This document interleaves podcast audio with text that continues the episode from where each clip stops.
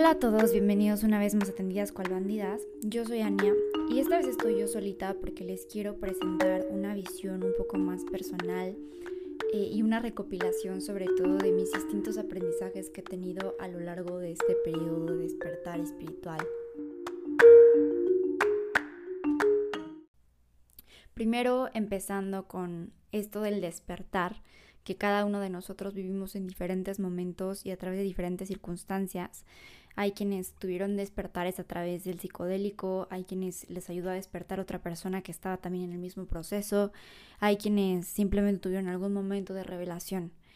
Y mm, este despertar conduce a un mundo lleno de preguntas en el que, bueno, ya despiertas y ahora qué, qué tienes que hacer, te das cuenta que todo es una ilusión, que las cosas no son lo que parecen, toda tu realidad empieza a desplomarse y tratas de buscar respuestas en todos los medios posibles. Entonces, a continuación les presento una selección de citas. Son muchísimas, de hecho esto se va a dividir probablemente en varios capítulos, porque además conforme yo vaya aprendiendo las voy a seguir compartiendo más. Y pequeñas reflexiones en torno a estas citas. No tienen un orden en específico, no tienen un tema en específico, están muy al azar para poder elaborar en torno a esto. Voy a empezar con la protección es un estado de conciencia. Esta en lo personal es una reflexión que logré a partir de todas mis crisis de ansiedad y de comprender que esa protección que yo estaba intentando encontrar, pidiéndola, rezándola, eh, yendo a terapia y buscándola a todos los medios externos, en realidad era un estado de conciencia que siempre estuvo dentro de mí. No era algo que yo tuviera que alcanzar, sino que siempre podía encontrar esa, ese estado, esa forma perpetua que continúa en mí y que simplemente tengo que ir hacia adentro para poder reencontrarme con ella. Em, esto se puede trasladar a cualquier estado, un estado de amor, un estado de unidad, un estado de paz. Todos estos son estados que están al alcance de nosotros, dentro de nosotros, y no es necesario tener que buscarlos a través de cuestiones externas. La segunda, la constancia puede sembrar un bosque. Esta es para personas desesperadas como yo que quieren resultados inmediatos, tanto en términos de espiritualidad como en términos de creatividad, de negocio, vida académica, profesional, etc. Porque muchas veces esperamos los resultados inmediatos y en realidad las cosas toman tiempo. Ahora, con esto del tiempo, creo que es una buena invitación a reflexionar que sabemos, quienes estamos dentro de este mundo espiritual, que el tiempo es una ilusión, que el tiempo no existe que todo existe al mismo tiempo, eh, pasado, presente y futuro. No hay una diferencia entre todos. Por lo tanto, eso nos ayuda más justamente a centrarnos en, la experiencia que estamos viviendo, en lo que estamos creando y no en el resultado a corto, mediano o largo plazo. El inconsciente es la memoria emocional. Es el registro de todo aquello de lo que nos está ocupando la mente. Esta es una reflexión a la que yo llegué a partir de comprender que lo que nosotros llamamos emoción, que viene precisamente de, esta noción de algo que se emite, que emite nuestro cuerpo, que son señales químicas, son, es materia literal que comenzamos a emitir a partir de nosotros, es la forma que tiene nuestro yo superior o nuestra conciencia de registrar la información de todo lo que estamos viviendo. Y esta información no se pierde en algún momento en el espacio, sino que siempre se mantiene y se mantienen estos registros a través de nuestro inconsciente. Entonces nuestro inconsciente lo que hace en realidad es, aparte de muchas otras cosas, hace, es como una especie de información acumulada de cada una de las experiencias que hemos vivido, eh, hayamos estado conscientes de ello o no. Es, por ejemplo, cuando sueñas con algo que sucedió la semana pasada o un par de días antes, cuando tú creíste que ni siquiera te habías dado cuenta de eso o no te habías percatado de eso. También pasa cuando eh, resulta que tienes sentimientos de rencor o de amor hacia una persona que no sabías conscientemente, ¿no? O sea, que es tu mejor amiga y de repente sueñas que te peleas con ella y le pegas y en realidad es porque tenías una emoción inconsciente y información que se va acumulando allí a pesar de que tu mente consciente no lo registra en ese momento. Esta que sigue es para mí, creo que ya le he mencionado, pero se me hace de lo más relevante y lo más hermoso que puede existir y es todos los caminos llevan a Roma. Es una frase muy sencilla, pero muchas veces se encuentra la respuesta de todo lo más complejo en las cuestiones más sencillas. Esta me acuerdo que una vez estaba con, con una amiga no encontramos un restaurante al que queríamos ir a comer. Y mm, al final terminamos en un restaurante como que muy X, pero pasándola bien, pasándola muy a gusto, ya me dijo todos los caminos llevan a Roma. Esto yo lo traslado a que cualquiera que sea la decisión que tomemos, eh, si un día elegimos vestirnos de negro o elegimos vestirnos de blanco, cualquiera de las dos posibilidades llevan a lo mismo, llevan a nuestro aprendizaje y llevan a cumplir aquello por lo que estamos aquí. Independientemente de que haya elegido una cosa o la otra, todos los caminos llevan a Roma. Esto también aplica para cuando muchas veces enjuiciamos el camino que llevan las demás personas. Una persona que entra al mundo espiritual y decide que pues le, se va a seguir molestando y va a seguir comiendo carne y va a seguir haciendo muchas cosas que parecería no coincidir con este tipo de pensamiento. Sin embargo, todos los caminos llevan a Roma. Esa persona está eligiendo ese camino porque es parte de su aprendizaje. Las personas que se sumergen en el alcoholismo, en las adicciones, en los peores vicios de los que el hombre es capaz, en realidad es uno de los muchos caminos que llevan a su alma a experimentar lo que tiene que experimentar y aprender lo que tiene que aprender. Entonces esta frase también nos invita a, a dejar de juzgarnos tanto a nosotros mismos como a los demás. Luego, honro mi pasado viviendo mi presente. Esta es una reflexión que tuve hace poco tiempo a partir de conocerme y reflexionar que yo soy una persona muy nostálgica, que mm, piensa en el pasado y en el futuro. A veces siento que la nostalgia también se puede presentar en el futuro, ¿no? Y eso te hace salir de tu centro. ¿Cuál es tu centro? Es el presente, es el disfrutar, ni siquiera disfrutar, sino realmente ser consciente de lo que estás viviendo en este preciso momento, en el ahora. Entonces, cuando piensas que el pasado fue mejor que lo que viviste, que tu relación pasada, que tu último viaje, que tu lo que sea, o el futuro y las cosas que van a suceder o que esperas que sucedan, te, te distraen de vivir este momento, entonces te das cuenta que honras eso que quieres ser y honras eso que fuiste mejor y mucho más productivo al ser consciente del presente. Porque en tu presente están coexistiendo esas dos líneas temporales. En tu presente, cuando estás en el presente, estás alineado también con tu pasado y con las emociones de todo el aprendizaje que viviste y también con todo lo que vas a aprender y todo lo que vas a disfrutar y vivir del futuro. Por lo tanto, al estar aquí centrado en el aquí y el ahora, estás viviendo todos tus tiempos, estás alineado con ellos y los honras. Luego está, Acepta toda situación como si tú lo hubieras elegido. Esta, la mayoría de las que les acabo de decir son reflexiones que, yo tuve, no son citas como tal, serían en todo caso como citas o paráfrasis de, de mi mente. Pero mm, esta a continuación es una que me dio una maestra em, de un taller que tomé con ella de como sanación a través del journaling. Se las recomiendo mucho, búsquenla en Instagram como Omki, se llama Italia Rolim y es eh, acepta toda situación como si tú la hubieras elegido.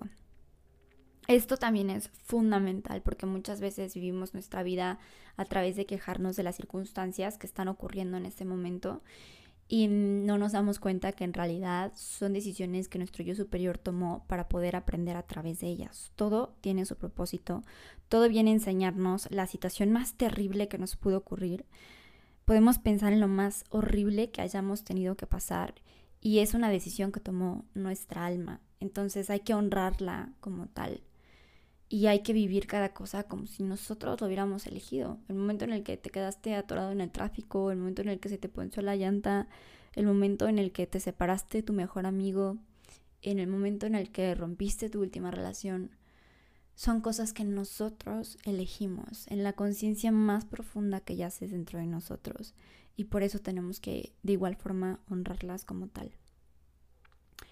Ahora, toda decisión es correcta porque conlleva el aprendizaje.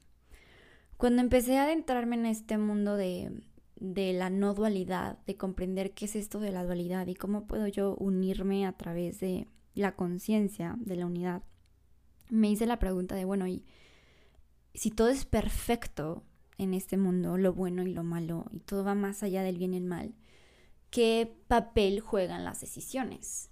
O sea, ¿qué, qué relevancia tienen? Y me di cuenta que en realidad, otra vez, no hay juicios aquí, no hay decisiones buenas ni malas.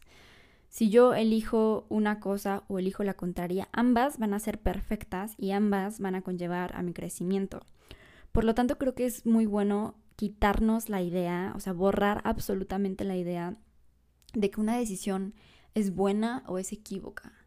Yo creo que al contrario, si nos quitamos esa noción que nos han enseñado desde pequeños, que las decisiones o hay buenas decisiones o hay malas decisiones, si nos quitamos ese juicio, de hecho va a ser mucho más probable que podamos sentirnos libres y felices porque sabremos que cualquiera de nuestras decisiones nos llevó al aprendizaje mayor, a lo mejor que nuestra alma podía decidir por sí misma y, y se honra también ese momento. Después, agradecer es recordar mis elecciones o agradecer es recordar tus elecciones. En este caso, mis con M mayúscula, o sea, las elecciones de mi yo superior. Muchas veces cuando hablamos de manifestación y en general, en general en la espiritualidad se nos habla mucho del agradecimiento.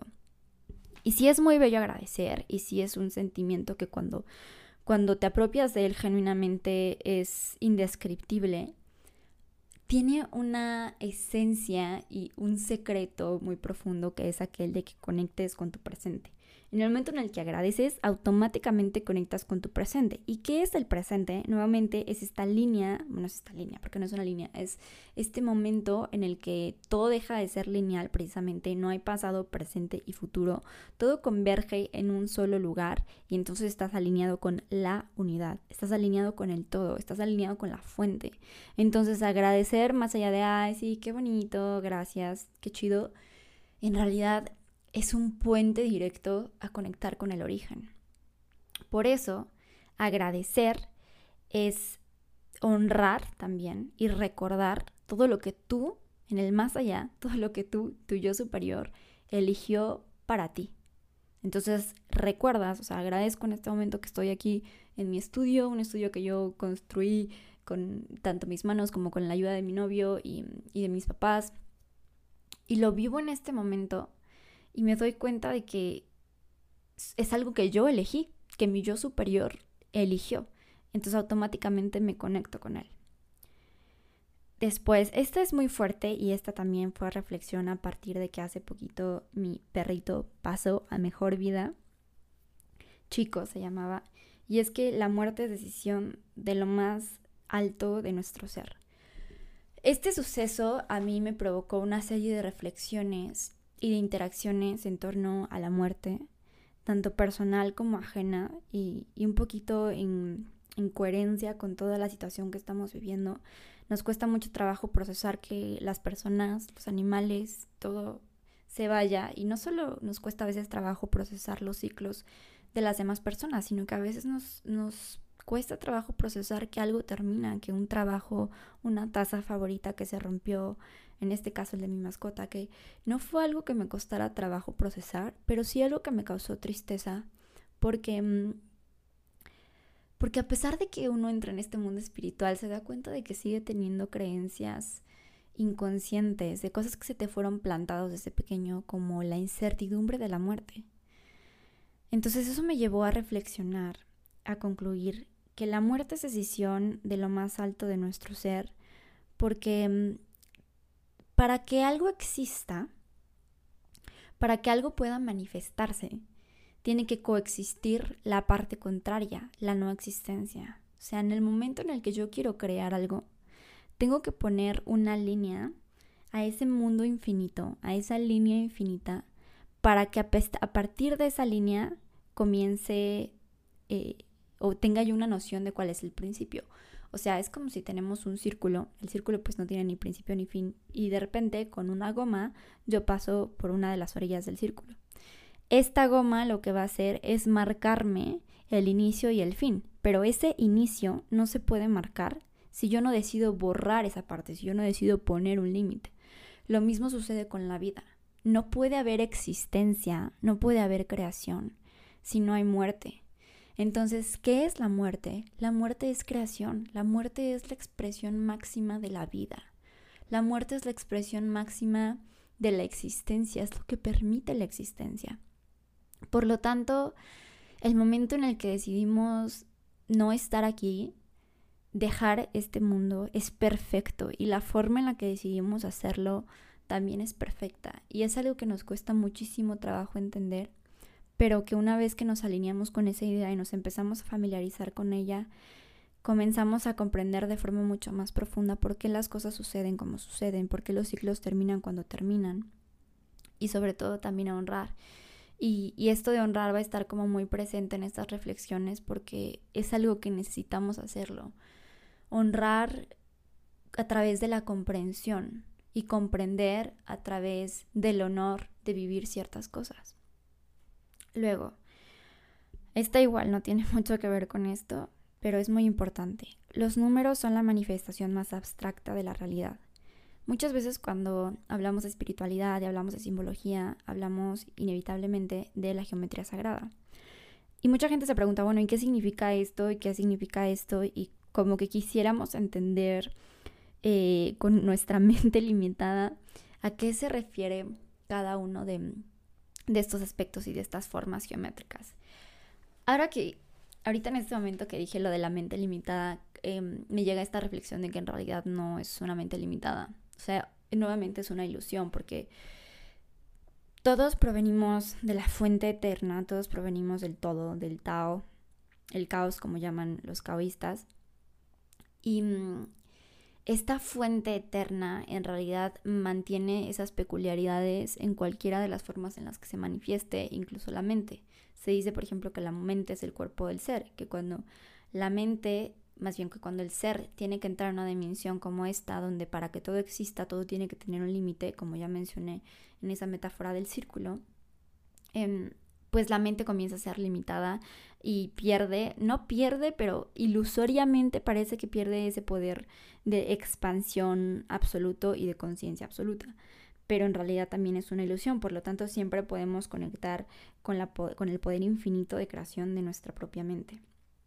Ahora, a través de esa noción de que sí podemos comprender, tal vez no ponerlo en palabras o ponerlo en un raciocinio, pero sí conectar y comprender más allá de un nivel intelectual, sino comprenderlo a un nivel físico, a un nivel del alma, conectarnos con esta memoria, con esta reminiscencia.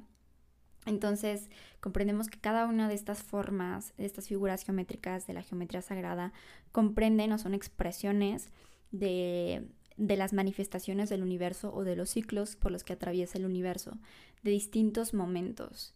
Entonces es, no sé, como si por ejemplo yo hiciera un dibujo de mí, de mi cuerpo, y luego tuviera que traducir ese dibujo, o por ejemplo, no solo de mi cuerpo, sino de cada uno de mis sistemas.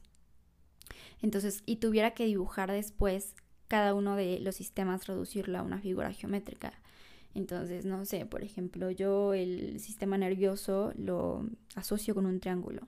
Entonces pondría un triángulo y luego el sistema, no sé, endocrino, si se llama así, lo pondría con un cuadrado y pondría ese cuadrado encima del triángulo.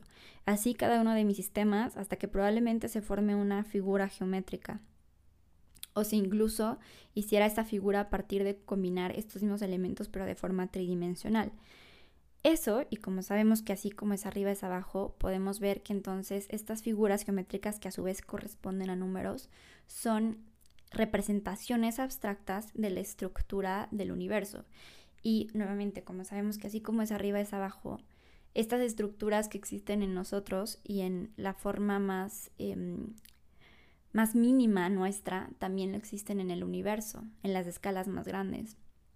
Hace poco veía un documental de Matías Estefano en Gaia, que es un, un, personaje un tanto controvertido dentro del mundo espiritual, pero creo que uno siempre cuando ve y cuando tiene la capacidad de ver las cosas con neutralidad y decide ver las cosas con neutralidad, puede rescatar mucho de, de lo que sea que esté percibiendo. En este caso, él nos habla de la figura geométrica que se llama Merkaba, que si lo tradujéramos en una figura eh, plana, sería el sello de Salomón, es decir, dos triángulos em, interpuestos de forma contraria el uno con el otro. Les invito a investigar sobre la figura del Merkaba, pero se supone que esta es la figura geométrica que mejor o más em, precisamente describe la estructura de todo. La estructura del todo, la estructura del universo, la estructura de las dimensiones, la estructura de nuestro propio cuerpo sutil y a su vez la estructura de todo cuerpo físico. Entonces, digamos que sería como la fórmula mágica o la célula de la que todo se va creando, la célula geométrica. Les invito mucho a investigar al respecto. Después, esta que también es reflexión mía es, soy mi propio refugio indestructible. Esta claramente también se crea a partir de estas experiencias que he tenido conmigo misma, donde nuevamente, como la primera frase de que el protección, la protección es un estado de conciencia, yo buscaba esto de forma exterior, buscaba la protección a partir de, que hay un hechizo de protección, ¿no? O un, no sé, una plegaria, un, un método, lo que sea, algo por fuera, cuando en realidad está aquí dentro. Yo soy mi propio refugio indestructible en el momento en el que decido aliarme conmigo misma, separarme del miedo, más bien no separarme del miedo, integrar el miedo y comprender que el miedo está ahí por sus razones, pero que no es real y que mi existencia no se puede basar en el miedo, porque mi existencia depende de algo mucho más grande que el miedo. El miedo es ilusorio y como lo hemos comentado en otras en otros capítulos, em, la filosofía oriental dice que el miedo surge a partir de la sensación de la otreidad, es decir, a partir de la sensación de que yo soy un ser separado a lo que está a mi alrededor. Por lo tanto, tengo miedo cuando como mujer camino sola en la calle porque me siento separada de las personas que me puedo encontrar ahí, porque me siento separado de mi yo superior, porque me siento separado de lo que sea que pueda lastimarme. Cuando tengo miedo a los temblores, cuando tengo miedo a los desastres naturales, es por también una sensación de ilusión de separación en la que estoy, soy separado de la naturaleza, estoy fuera de ella. Por lo tanto, siempre puedo encontrar mi círculo y mi Siempre puedo encontrar mi centro a partir de comprender que no estoy separado de ningún fenómeno en el exterior y que entonces al no estar separado no me voy a hacer daño y que todo lo que ocurra que parezca un daño aparente en realidad soy yo misma ayudándome a mí misma a mi propia evolución pensando siempre lo mejor para mí, sea lo que sea que me ocurra. Y entonces aquí es donde todas estas frases empiezan a hacer una conexión y empiezan a hacer sinapsis y se empiezan a hacer amigos y se empiezan a tomar de las manos cuando veíamos esta frase de que tanto toda decisión es correcta porque conlleva el aprendizaje, como con esta frase de que, mm, a ver, déjame ver cuál era. Ah, de aceptar toda situación como si tú lo hubieras elegido. Entonces todo empieza a tener sentido. También esta frase a continuación es, yo soy mi propia fuente eterna. Esta igual tiene un poco que ver con la anterior y esta es una reflexión propia a partir de mm, que yo solía o a veces todavía suelo ser, bueno, no, a ver, uno tiene que cambiar su vocabulario y la forma en la que establece relaciones y establece oraciones en torno a sí mismo, porque muchas veces definir es limitar. Entonces, uno de mis, reformulando, uno de mis aspectos es que a veces soy una persona o puedo ser una persona que percibe de los demás las cosas y las toma muy literal y se aferra un poco a ellas. Es decir, si yo estoy tranquilamente leyendo un libro sobre espiritualidad y llega una persona y me dice como, uy, aguas con esos temas porque luego la gente queda loca, ¿no? Entonces yo, Ania, o sea, me aferro a esa idea y digo, la gente queda loca, la gente queda loca. Entonces ya como que mi mente lo absorbe y yo Em, en aras de, querer darle un nombre a eso y de querer trabajar con ello, decidí nombrarlo como que es una fuente, como una fuente de otras personas de las que yo a veces decido beber y no paro de beber de ella y me lleno de esa fuente. Y después me di cuenta que en realidad yo soy mi propia fuente eterna. Y así como yo, así como yo me dejo llevar a veces por esas opiniones tan fuertes de otras personas o cosas que leo o cosas que veo, en realidad yo puedo adquirir esa misma energía de mí misma y a partir de una reflexión o un comentario que a mí misma me cause paz. Entonces, así como fue tan fuerte la impresión de una persona que me dijera eso, así de fuerte va a ser mi propia impresión de mi propio pensamiento y de mi propia voz diciendo todos los caminos te van a llevar a tu bien superior y te van a llevar a tu propia paz. Y me aferro a ello de nuevo. Luego, esta creo que igual ya se las había mencionado, pero es de las que también me ha salvado más en este camino y es ya todo lo comprendo y vivo en paz con mi conocimiento.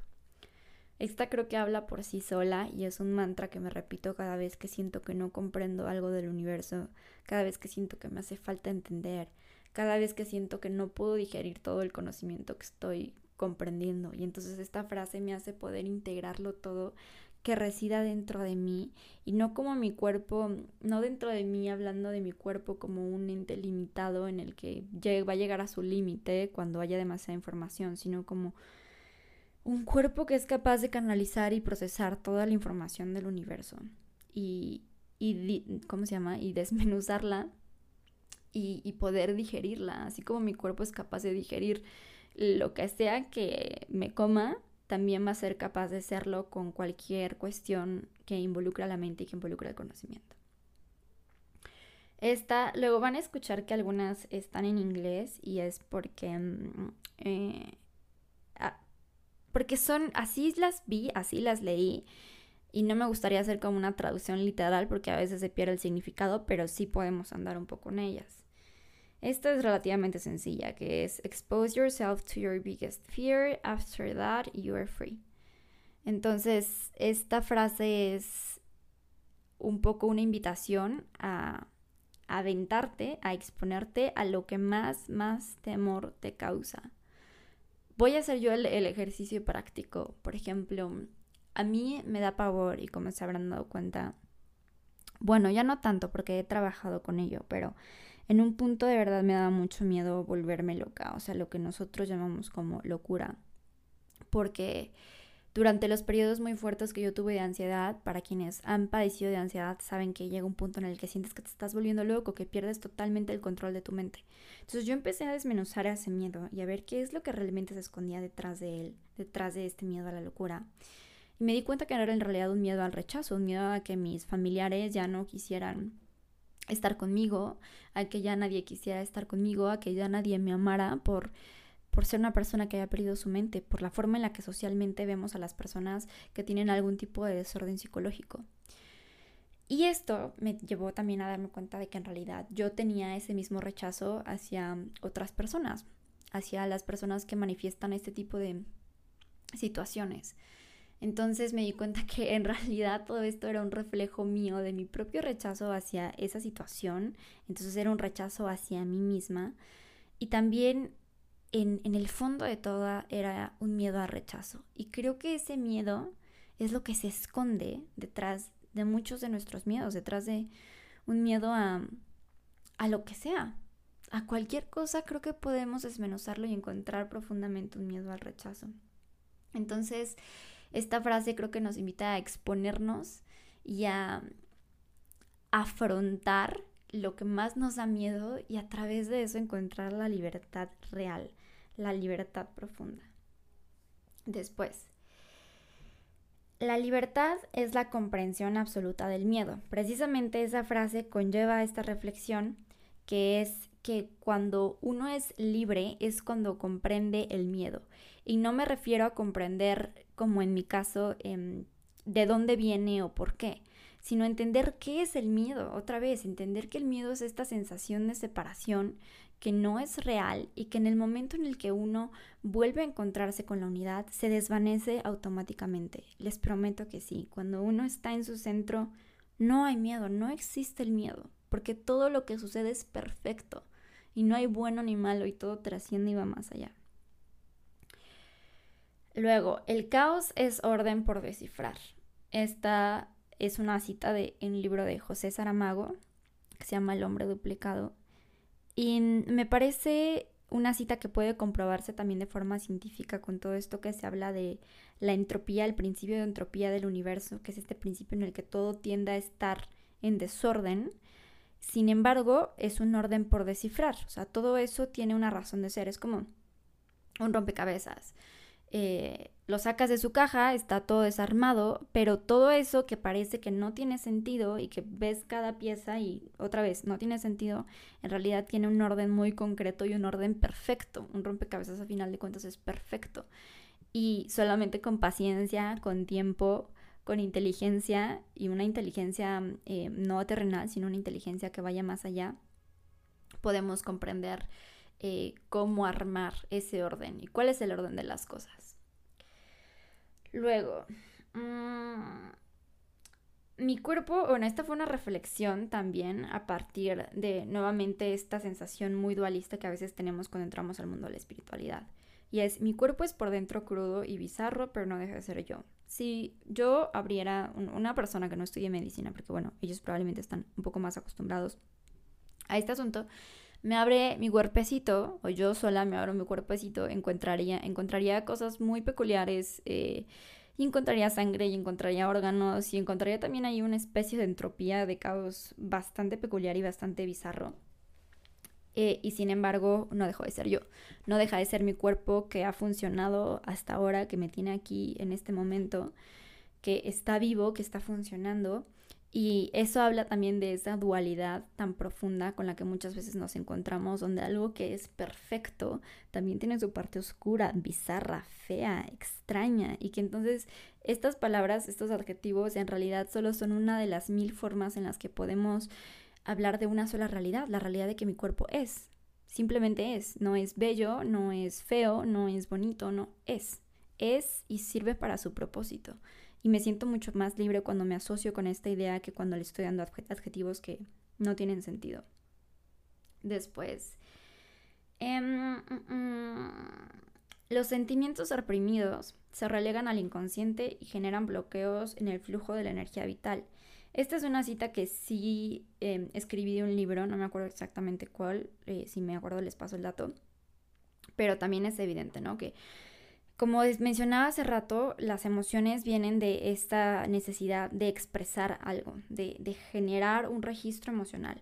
Entonces, todo aquello que no pasa por mi consciente o que no lo manifiesto en mi cuerpo o no lo manifiesto en un pensamiento o no lo manifiesto, no lo honro, entonces se va al inconsciente, se va esa mega memoria que tenemos que va acumulando todo y genera bloqueos porque esa energía que no desaparece, a ver, otra vez vamos la materia no se crea ni se destruye, solo se transforma. Lo mismo aplica para la energía, de forma que esta energía de cualquier pensamiento, cualquier cosa que yo percibo, sin que necesariamente pase por mi mente consciente, se genera un flujo, se genera un tipo de energía.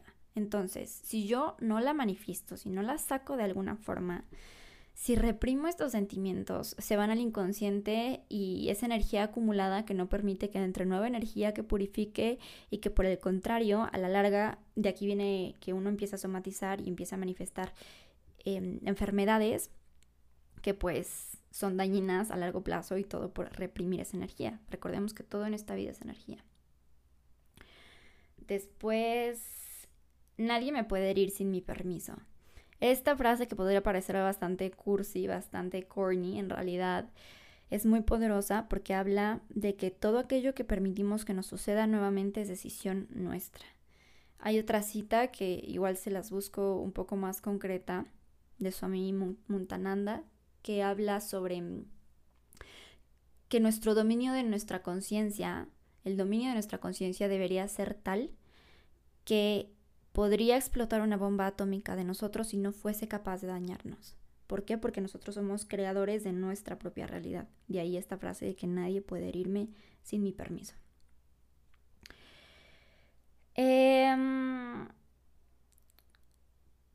ok, está. Todo lo que veo en ti es un reflejo de mí.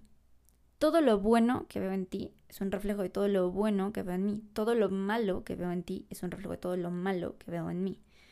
Recordemos que en realidad no existen estos conceptos de bueno y malo, son para eh, efectos prácticos, pero a final de cuentas todo eso reside dentro de mí. Las cualidades que yo admiro de una persona están ahí, en mí, latentes, solo tengo que reconocerlas para que puedan salir. Y también lo que me choca de las demás personas es que fulanito es chismoso, es que fulanito es enojón, es que fulanito es desconsiderado y egoísta. Bueno, pues son cosas que residen dentro de mí, porque a ver si también ahorita les encuentro esta cita de Demian. Como les menciono, son muchas citas. Esto, esto va a dar para varios, varios episodios. Pero hay otra cita de un libro de Hermann Hesse que, mm, bueno, este libro se llama Demian, lo conocerán algunos de ustedes. Y dice que, mm, que todo lo que vemos en lo exterior está en nuestro interior, porque aquello que no está dentro de nosotros no nos molesta. La siguiente es, no sé conozco. Esta tiene que ver nuevamente como cuando estamos asimilando todo el conocimiento y todos los pensamientos en torno a algún asunto espiritual. Y es entender que no son cosas que tenemos que saber o que tenemos que aprender, que son cosas que ya conocemos, cosas que estamos recordando, que estamos experimentando. Después, todo lo que busco lo encuentro dentro de mí. Esta también habla por sí sola. Esta a continuación es una frase de Kandinsky. La creación de la obra de arte es la creación del mundo. Esta es una frase que puede ser trasladada a cualquier otro tipo de creación. La creación de un proyecto, la creación de un hijo, la creación de una idea. Funciona y opera de la misma forma en la que opera el universo. Todo como es arriba, es abajo. Por lo tanto, la misma forma en la que nosotros gestamos una obra de arte es la misma forma en la que se gesta el universo. Estas se las dejo no tanto para que la podamos explicar, sino que para ustedes, para que ustedes puedan analizarla, describirla y asimilarla. Luego, yo no arreglo mis problemas, arreglo mis pensamientos y los problemas se arreglan solos. Esta es una que puta, o sea, para mí ha sido de verdad, me ha salvado la vida y me ha hecho comprender que en efecto todo en esta vida es una ilusión que se traduce a las percepciones, a cómo percibo cierta situación y si le doy una connotación negativa, una connotación positiva. Ejemplo, lo de mi perrito, puedo tener la perspectiva de que ya se fue y estoy muy triste y quién sabe cómo fue, si le dolió su muerte, si no le dolió, si está consciente de mi existencia o no y yo llenarme de un mar de incertidumbres o puedo simplemente darme cuenta de que este pensamiento me está llevando a sentirme mal, no me está llevando a pues algo que yo quiera, algo que me haga sentir cómoda, ni siquiera a la unidad, porque otra vez está actuando a través de la tristeza, del miedo, de la separación entonces lo que hago es arreglar mi pensamiento. ¿Y cómo arreglo mi pensamiento? Redirigiéndola, ok, en realidad es una decisión que su ser del más allá, su ser superior tomó, terminó su ciclo justo cuando tenía que terminarlo, porque además falleció el día de mi cumpleaños. Entonces cerró un ciclo de mi vida. Y lo puedo ver como eso y lo puedo ver como que ahora se manifiesta en mi vida de otras formas y me acompaña de otras formas y el problema se arregla solo, ya no es más un problema. Lo mismo podemos ver de verdad siempre.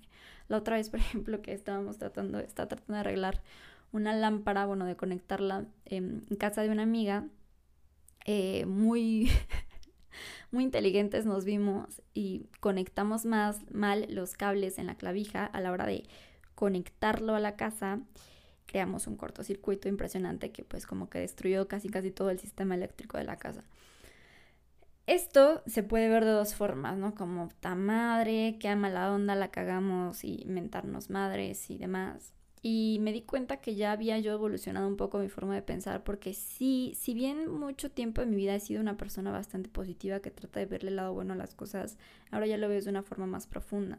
Entonces para mí fue entender que eso tenía que ocurrir porque probablemente así se evitaba algo peor. El electricista cuando llegó dijo que el sistema pues ya tenía muchos años y que eventualmente iba a ocurrir y podía ocurrir de mayores magnitudes donde pues literal algo se quemara.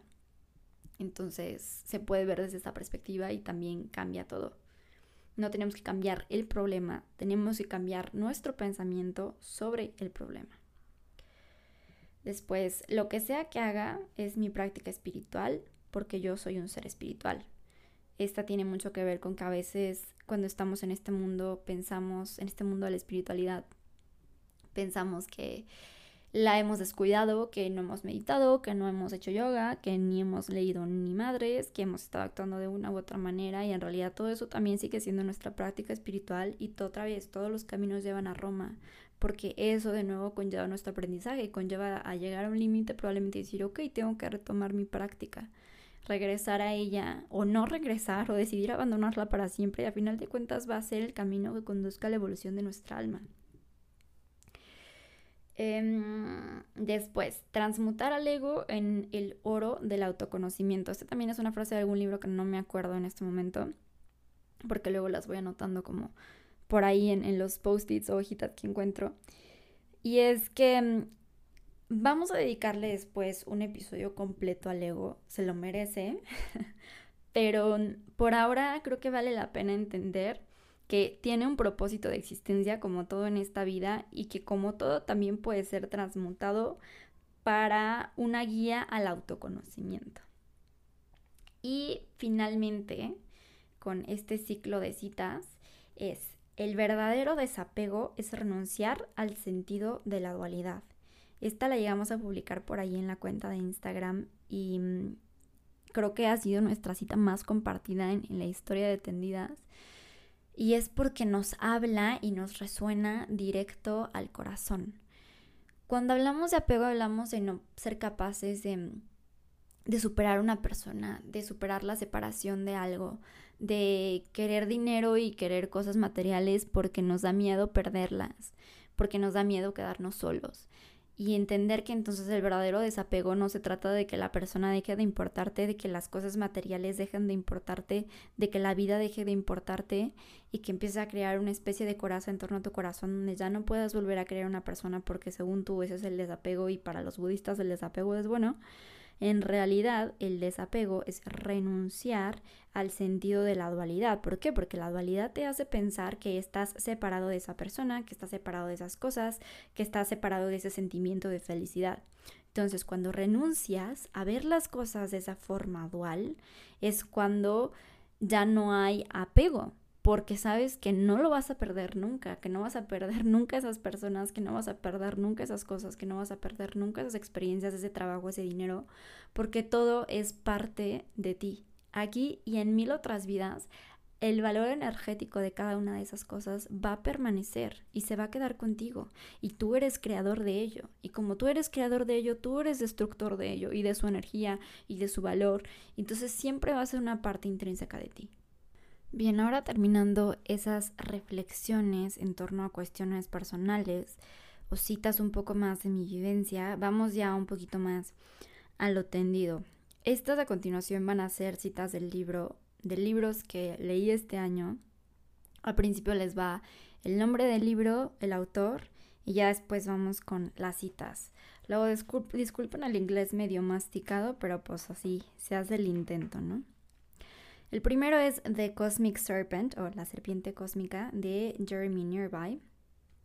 Este es un libro que habla sobre la mm, idea de las culturas del Amazonas en torno a la serpiente y las visiones que les ha otorgado el consumo de ayahuasca para comprender ciertos aspectos del universo.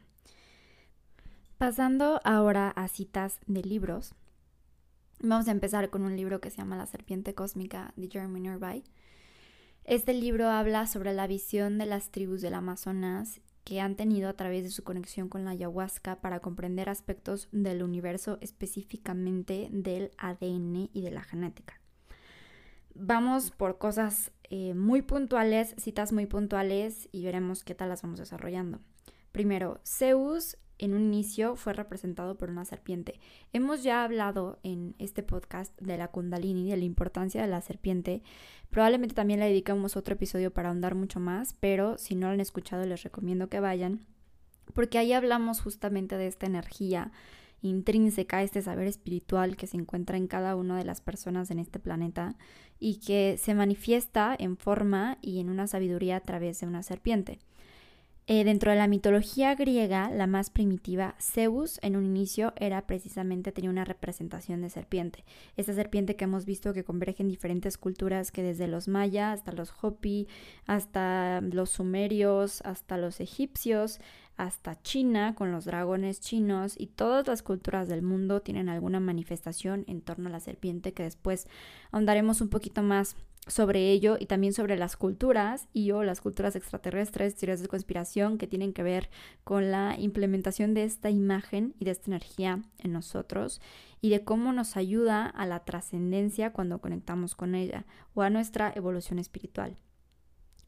Eh, está en inglés, pero a ver, vamos a tratar de traducirlo un poquito. Dice, ¿Cómo es que la naturaleza podría no ser consciente si nuestra propia conciencia es producida por la naturaleza? Esto tiene muchísimo sentido porque muchas veces antes de despertar estamos ciegos ante la realidad de que la propia naturaleza tiene inteligencia y el hecho de que nosotros no conozcamos el lenguaje a través del que se comunica o que no conozcamos la forma en la que opera no significa que no sea inteligencia y que no se comuniquen ideas y que no se comuniquen imágenes y que no se comunique algo de la misma forma en la que nosotros hacemos, pero a través de otro lenguaje. Un lenguaje que no esté estructurado a través de la vibración de una garganta, que no esté estructurado a través de los sonidos, que esté estructurado a través de ondas que no son perceptibles por nosotros. Este mismo libro plantea que el ADN es inteligente, que contiene información y al contener información contiene inteligencia propia que a su vez se modifica y se desarrolla. Otro de los aspectos que menciona el autor es la mm, peculiaridad de la comunidad científica al negar ciertas evidencias espirituales. Y de forma literal dice que el pensamiento racional tiende a fragmentar la realidad y a excluir la complementación y asociación de los contrarios también tiende a minimizar lo que no puede comprender, lo cual es muy cierto. Mucha de la ciencia, que si bien tiene muchos aspectos que nos ayudan a conciliar con la espiritualidad, a conciliar la razón con el espíritu, también tiende a minimizar aquello que no comprende. Entonces, ignorar ciertos fenómenos simplemente porque no se tienen las herramientas suficientes o los medios suficientes para estudiarlos a profundidad y entonces simplemente categorizarlos de que no tienen la suficiente importancia. Otra cita de este mismo autor es, el descubrimiento científico muchas veces se origina de una combinación entre conciencia focalizada y desfocalizada. Esto es porque el autor habla de que muchos de sus descubrimientos personales, tanto los como tanto los descubrimientos de una comunidad del Perú amazónico, tiene que ver con dejar de observar las cosas de una forma puntual y desfocalizarlo, como cuando nos quedamos viendo a la nada o estamos viendo un punto en específico y de repente las cosas empiezan a volver borrosas y es como si accediéramos hacia otro punto de nuestra vista que no está viendo la cuestión material, no está viendo la tercera dimensión. Cuando accedemos a ese punto es que accedemos a otro plano en el cual también podemos comprender otras cosas. Y muchas veces estos descubrimientos científicos y estos hallazgos que se han hecho, e incluso inspiraciones artísticas, vienen precisamente a través de conectar con un estado de desfocalización donde se dejan de ver las cosas desde lo específico y entonces te abres literalmente a una nueva dimensión que puede acaparar tu vista, que puede acaparar tu sentido eh, visual y comprender que existen muchas más cosas que yacen dentro de él. De este libro creo que vale mucho la pena ahondar más y leerlo si pueden hacerlo, porque de verdad que tiene muchas reflexiones muy interesantes que pueden unir también este paradigma entre la biología, específicamente los misterios en torno al ADN, como una sustancia inteligente, como una sustancia que porta la conciencia. Muchas veces se habla dentro de la búsqueda mm, científica de esta búsqueda de la partícula de Dios o aquello que pueda unir al espíritu con la materia. Y si bien el ADN no necesariamente entra para mm, sustituir ese eslabón y convertirse en él, sí entra para cambiar los paradigmas en torno a de dónde proviene la inteligencia real, ¿no? No la inteligencia que genera nuestro cerebro, no la inteligencia que produce la mente, sino la inteligencia que produce los patrones de todo aquello que existe en la naturaleza. Y precisamente si todo esto está codificado a través del ADN, entonces tiene mucho sentido que sea este ADN el que sea el portador de la inteligencia y que sea la inteligencia en sí misma también. Hasta aquí dejamos estas citas. Les digo que la primera parte fue una cuestión un poco más de reflexiones personales y ya a finales empezamos con las citas de los libros, pero en, las, en los siguientes capítulos serán puras citas de libros que considero muy relevantes, considero dignas de reflexión y pues les agradezco una vez más por habernos escuchado. También les agradezco que nos compartan. Les aviso también que tenemos ya abiertita la nueva tiendita de Ceres Cosmic Shop, donde vendemos por ahí uno y otro artículo, joyería eh, de corte espiritual. Y les agradezco una vez más.